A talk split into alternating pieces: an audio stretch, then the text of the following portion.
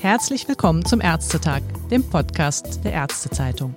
Mein Name ist Ruth Ney und ich leite das Online-Ressort der Zeitung. Berufsgruppen wie Ärzte und Pfleger haben während der Corona-Krise besondere Aufmerksamkeit erhalten. Ebenso Familien mit Klein- und Schulkindern im Heimarbeitsstress, Senioren in Pflegeheimen, die vereinsamt sind, weil kein Besuch möglich war.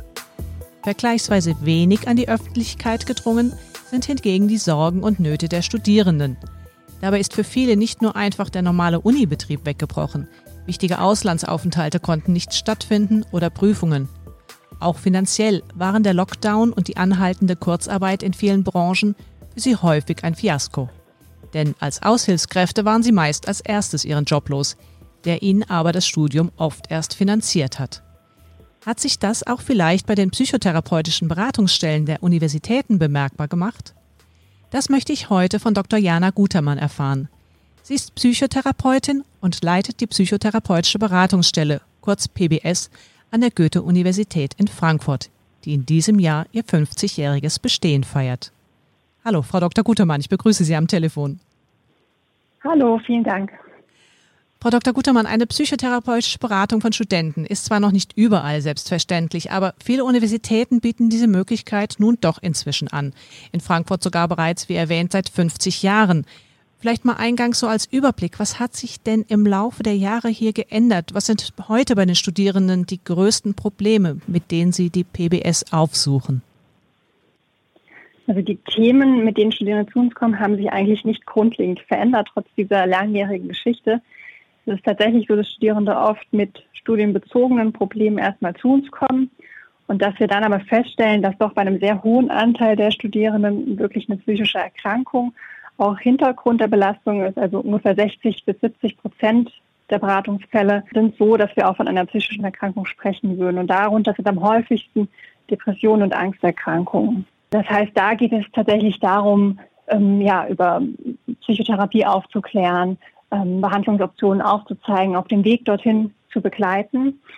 Und ähm, der andere Teil der Studierenden leidet eher unter kurzfristigeren oder subklinischen Problemen, zum Beispiel Probleme mit einer Prüfung, Unsicherheit mit dem Studiengang oder Konflikte, zum Beispiel familiäre Konflikte oder ähnliches. Unterschiede, die wir schon feststellen, sind, dass Studierende heute früher zu uns kommen. Also zum einen sind Studierende jünger, wenn sie das Studium beginnen, sind unsicherer häufig und sie leiden von Beginn an unter einer, ja, unter einem stärkeren Druck durch die Umstellung auf Bachelor und Master. Ja, also Studierende kamen früher häufig zu den großen Abschlussprüfungen zu uns und heute kommen sie oft zu Beginn des Studiums, weil sie merken, dass sie schon im Bachelor einen starken Druck verspüren. Also da ist zum einen der Druck, im Bachelor gute Noten zu erzielen, um auch einen guten Masterplatz zu bekommen. Es ist aber auch der Druck, zum Beispiel nebenbei spannende Praktika zu machen, einen guten Nebenjob zu haben. Das heißt, der Blick auf den späteren Arbeitsmarkt hat schon deutlich zugenommen. Dann ist auch oft ein finanzieller Druck. Also zwei Drittel der Studierenden brauchen einen Nebenjob neben dem Studium, was natürlich zeitlich auch wieder alles sehr verdichtet. Und insgesamt sind natürlich die Studierenden auch jünger, wenn sie das Studium beginnen. Das heißt, es fehlt auch vielleicht so was man sagt, eine gewisse Reife, um mit bestimmten Problemen anders umzugehen. Auf jeden Fall. Also wir leben es oft als so eine Orientierungslosigkeit, als so ein ganz starker Druck, schon im ersten Semester möglichst zu wissen, was genau man mit dem Studium macht, obwohl man eigentlich von der Reife her noch gar nicht unbedingt an dem Punkt ist. Ein anderer Punkt ist noch, dass der Anteil von internationalen Studierenden und Studierenden mit Migrationshintergrund wächst. Das macht inzwischen ungefähr ein Viertel der Studierenden aus. Und ähm, wir sehen, dass bei, bei denjenigen eine größere, ähm, ein größeres Risiko von Studienabbruch auch gegeben ist. Lässt sich denn eine Aussage treffen, ob Studierende bestimmter Studiengänge besonders häufig mit psychischen Problemen kommen? Also, weil Sie sagten ja, es ist der Prüfungsstress, der das forciert. Und es gibt ja Studiengänge, die mit besonders hohem Prüfungsstress auch verbunden sind. Ja, da hat letztlich so jeder Studiengang oder jeder Bereich seine eigenen Tücken.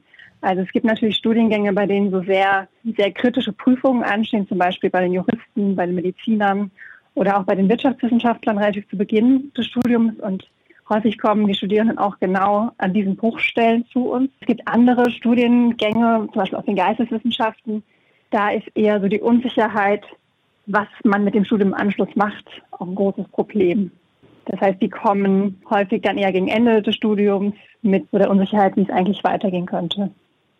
Sind eigentlich Studenten eher sensibilisiert heute auch für die Möglichkeit, dass es eine Beratungsstelle an den Universitäten gibt, dass sie früher kommen? Und was sind überhaupt Alarmzeichen, dass ein Studierender doch möglichst die Hilfe, wie zum Beispiel einer PBS, in Anspruch nehmen sollte? Also unser Angebot wird auf jeden Fall mehr und mehr genutzt. Wir machen das natürlich auch bekannt. Es gibt natürlich auch steigende Studierendenzahlen und insgesamt unter den Studierenden auch einen relativ hohen Anteil mit psychischen Erkrankungen. Da gibt es gerade relativ neue Untersuchungen, die zeigen, dass ungefähr 30 Prozent der Studierenden auch unter psychischen Erkrankungen leiden. Das heißt, dass es gut besucht ist, sozusagen, ist erstmal kein Wunder. Und meist haben die Studierenden ein ganz gutes Gespür dafür, wenn irgendwas los ist, weswegen sie sich an uns wenden sollten. Das kann aber ganz vielfältig sein. Also wann immer man starke Veränderungen bemerkt, die eben nicht von kurzer Dauer sind, sondern eher längerfristig anhalten, ist es ratsam, sich mal Unterstützung zu holen und das zu besprechen. Wenn ich mal Beispiele nenne, sowas wie Schlafprobleme können das sein, Konzentrationsprobleme, eine starke Veränderung von, von Stimmung, eine starke Anspannung, natürlich auch Alkoholkonsum, starker Substanzkonsum bis hin zu Selbstverletzungen, Suizidgedanken. Sie haben gerade eine Zahl erwähnt, 30 Prozent der Studierenden haben äh, psychische Probleme. Sind das Erkrankungen, die es schon vorher gab und die jetzt dann erst richtig während des Studiums unter dem Druck zutage treten? Oder fangen Sie mit diesem Wissen an zu studieren und nutzen das, um begleitend quasi Unterstützung zu bekommen, mhm. um dann vielleicht auch das Studium durchzuziehen? Also allgemein ist es einfach so, dass der allergrößte Teil von psychischen Erkrankungen ja bis zu Mitte des 20., also bis 24 ungefähr, sich auch entwickelt. Das bedeutet einfach, dass viele Erkrankungen schon vor dem Studium entstanden sind und dann vielleicht sich im Studium verschlechtern aufgrund von den Herausforderungen auf der Veränderung der Lebenssituation. Und ein anderer Teil der Studierenden entwickelt im Rahmen des Studiums erstmalig eine psychische Erkrankung. Wie kann denn den Studierenden in der PBS dann in der Regel geholfen werden? Und wo sind vielleicht auch so gerade die Grenzen ihrer Hilfsmöglichkeiten? Also wir verstehen uns als erste Anlaufstelle und Orientierungshilfe sozusagen. Also es gibt Studierende, denen wir mit einigen wenigen Gesprächen vollständig helfen können, zum Beispiel bei Begleitung durch eine schwierige Prüfungsphase oder bei der Frage, studiere ich das Richtige oder wie kann es weitergehen? Und es gibt aber eben auch einen sehr großen Teil von Studierenden, bei denen wir eher überlegen, was sind die richtigen Anlaufstellen. Also wo wir wirklich an ein Netzwerk von niedergelassenen Psychotherapeuten oder auch anderen Anlaufstellen innerhalb der Universität, zum Beispiel Studienfachberatern oder Karrierecoaching oder ähnliches verweisen. Das heißt, Sie haben einen engen Kontakt auch tatsächlich zu Psychotherapeuten in der ambulanten Praxis, die dann auch weiterhelfen genau. könnten. Genau, weil ja die Wartezeiten auf Psychotherapie immer noch sehr lange sind. Und wir versuchen da aufzuklären und eben auch Brücken zu bauen. Das heißt, Sie können auch durchaus auch mal unterstützen, dass es etwas schneller zu einem Termin kommt, weil Sie dieses Netzwerk haben.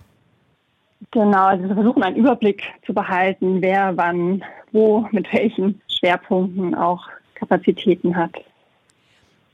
Um jetzt auf das eingangs erwähnte Thema, die Corona-Krise auch zurückzukommen, hat sich denn durch die Corona-Krise die psychische Belastung der Studierenden merklich verändert? Und wenn ja, wie? Also letztlich haben wir den Eindruck, dass Studierende, die vorher schon unter Problemen gelitten haben, jetzt noch mal stärker eingeschränkt sind, weil ja einfach viel Unterstützung, Struktur, Motivation wegfällt, weil Studierende jetzt gefordert sind, sich in diesem digitalen Semester sehr, sehr viel selbst zu strukturieren. Und es gibt natürlich Studierende in bestimmten Phasen, also zum Beispiel Studienbeginn oder man schreibt eigentlich gerade die Abschlussarbeit oder das Studium geht zu Ende und es steht jetzt die Suche eines Arbeitsplatzes an. Das sind natürlich Situationen, in denen diese Krise besonders zum Tragen kommt. Dann auch da wieder vielleicht der Aspekt der internationalen Studierenden. Da hatten wir so den Eindruck, dass die Themen Einsamkeit und Isolation noch mal stärker zum Tragen kamen. Umgekehrt, die Corona-Krise hat natürlich auch Ihre Arbeit wahrscheinlich in der Beratungsstelle mit belastet. Sie konnten nicht so frei mit den Studierenden kommunizieren wie vorher. Wie haben Sie das Problem denn im Wesentlichen lösen können?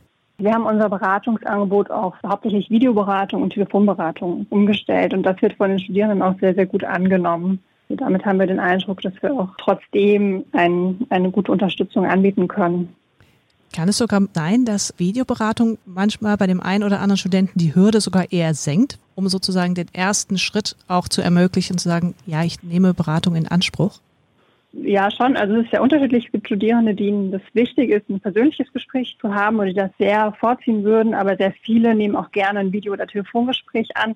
Und man muss auch sagen, viele der Studierenden sind derzeit gar nicht in Frankfurt, also sind zum Beispiel bei der Familie oder bei dem Partner, mit dem man sonst eine Fernbeziehung führt, sodass wir auch sehr viele dadurch erreichen können, dass wir die Videoberatung anbieten. Das heißt, Sie haben auf jeden Fall nicht weniger zu tun gehabt, sondern vielleicht tendenziell sogar mehr während jetzt der Corona-Krise kann man so klar tatsächlich nicht sagen, sondern wir hatten auch zu Beginn der Krise, also März, April, auch Mai noch, deutlich weniger Anmeldungen als sonst zur gleichen Zeit. Was wahrscheinlich nicht heißt, dass die Studierenden weniger belastet waren, sondern unsere Vermutung, und das deckt sich auch mit anderen Beratungsstellen, war eher, dass die Studierenden die Universität als quasi geschlossen ja, abgespeichert hatten und gar nicht so sehr auf Unterstützungsangebote an der Universität gekommen sind, wenn sie Schwierigkeiten hatten. Jetzt hat sich das wieder relativ normalisiert. Jetzt haben wir die gleichen Anmeldezahlen wie sonst auch. Ich würde ganz gern abschließend einen kurzen Blick auf den Bereich der Medizinstudierenden werfen. Gab es da in der Corona-Krise, weil die Medizinstudenten ja auch viel in den Kliniken und Testzentren und anderen Stellen mitgeholfen haben, gab es da vielleicht auch bei den Medizinstudenten speziell Anfragen, weil sie sich belastet gefühlt haben? Man kennt es ansonsten als Second Victim Syndrom bei ausgebildeten Ärzten, die durch die Krisensituation irgendwann so belastet sind, dass sie da auch Beratung und Hilfe brauchen. Diese Anfrage hatten wir jetzt nicht direkt. Wir haben natürlich auch Medizinstudierende, die sich an uns wenden, oft auch so zu diesen kritischen äh, Prüfungsphasen wie Physikum, Abschlussprüfungen, aber nicht jetzt unbedingt in der Corona-Krise mit diesem Anliegen ich fände das sinnvoll, dass es da auch Unterstützung gibt und hoffe, dass das auch ja irgendwie vielleicht intern oder von den Kliniken auch irgendwie im Blick behalten wird. Ist natürlich auch weiterhin so, dass unser Angebot nicht äh, immer und bei allen bekannt ist. Das heißt, es kann natürlich sein, dass Medizinstudierende da betroffen oder belastet waren und sich aber nicht unbedingt bei uns gemeldet haben. Aber so nach den bisherigen Erfahrungen würden Sie sagen, sind Medizinstudierende nicht anders belastet oder mit anderen Problemen belastet als andere Studierende, sondern vor allen Dingen durch den genau, Prüfungsstress? Genau, das können wir so nicht sagen. Wie geht es jetzt weiter, wenn Semesterferien sind? Ist es dann eher etwas ruhiger oder kommt genau dann oder bei jetzt nach dem eigentlichen Semester die Prüfung anfangen, die Hochzeit für Sie an Arbeit? Wie sind da die Erfahrungen?